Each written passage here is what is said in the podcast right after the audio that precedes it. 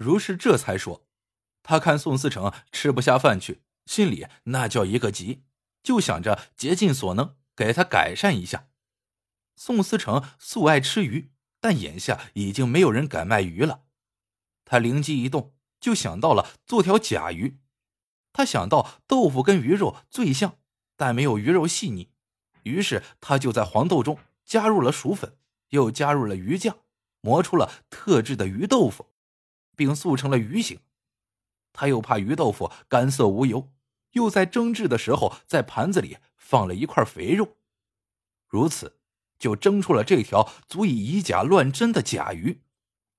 宋思成听了，拍手叫道：“妙！”如是被他一夸，就羞红了脸。宋思成看着那条假鱼，眼睛一亮，不觉拍手叫道：“，有了！”他叫过如是，嘴巴贴在他耳朵边上，如此这般交代了一番。如是听得目瞪口呆。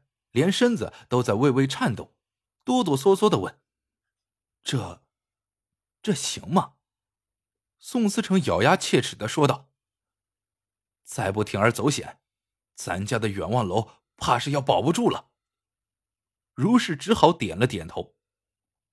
当下，宋思成坐上马车，赶回沧县县城。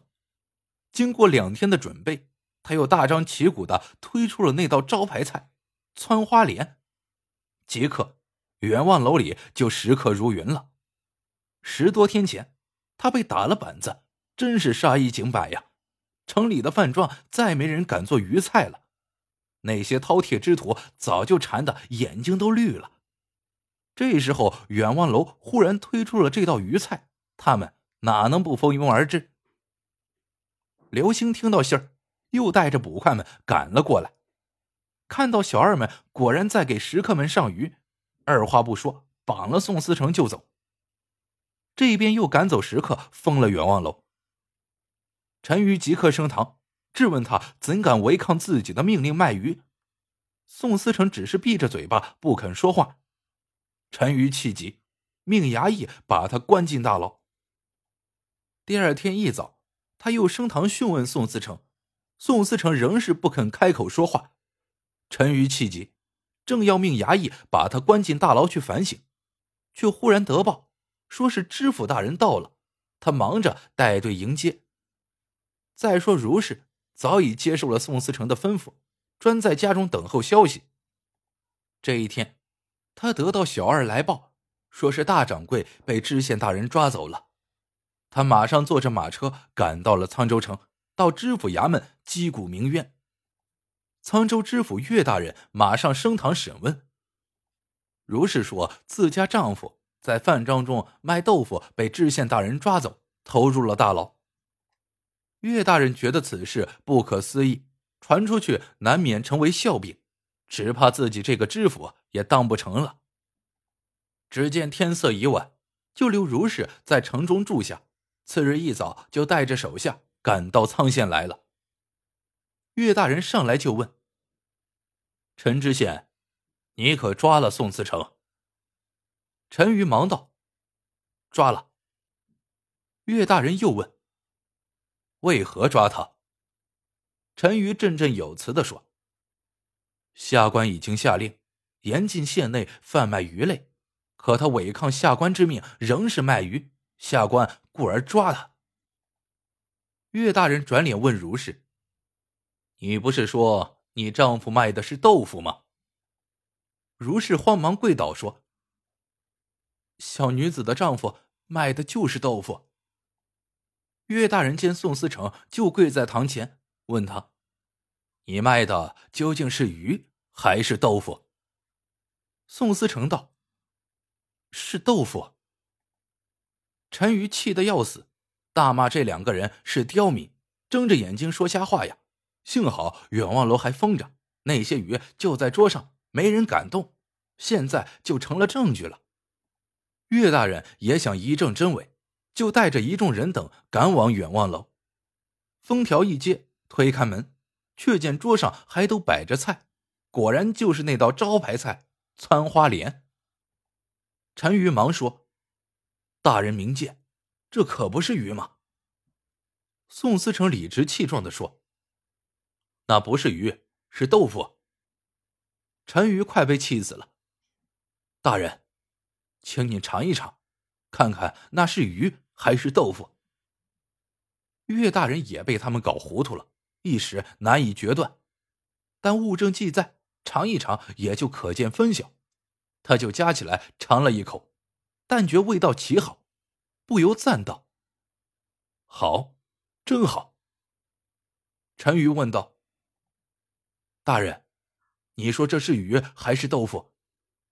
岳大人这才想起来自己不是来吃鱼的，而是来问案的，忙着用筷子扒开鱼肉，仔细一看，果然看出这鱼真是豆腐做的。陈鱼凑过来看，也看清楚了，他只得过去给宋思成行了一个礼，说道。本官冤枉大掌柜了，这里给你道歉了。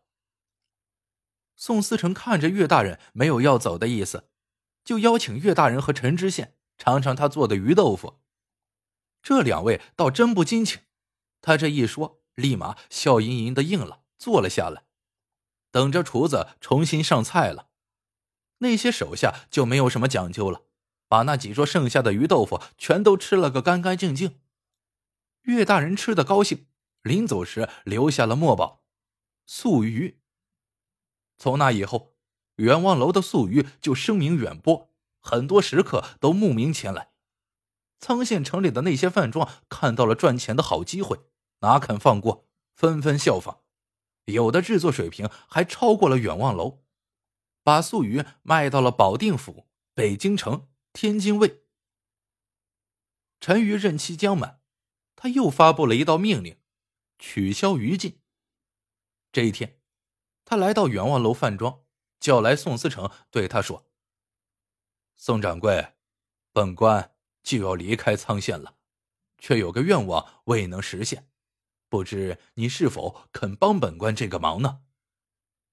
宋思成忙说：“只要我能做到的，一定帮你。”陈宇感愧的说。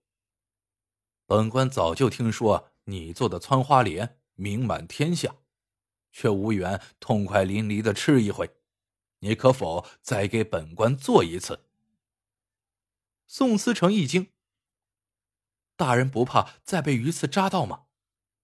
陈鱼笑道：“本官生在江南，天天吃鱼，又怎么会被鱼刺扎到？”宋思成更是不解了。几年前，大人刚来沧县，可不就被鱼刺扎到了吗？陈宇狡黠的一笑说：“那是本官故意的，被扎到了也好找个理由禁鱼呀。”宋思成更是迷惑了。我一直没明白，大人为什么要禁鱼呢？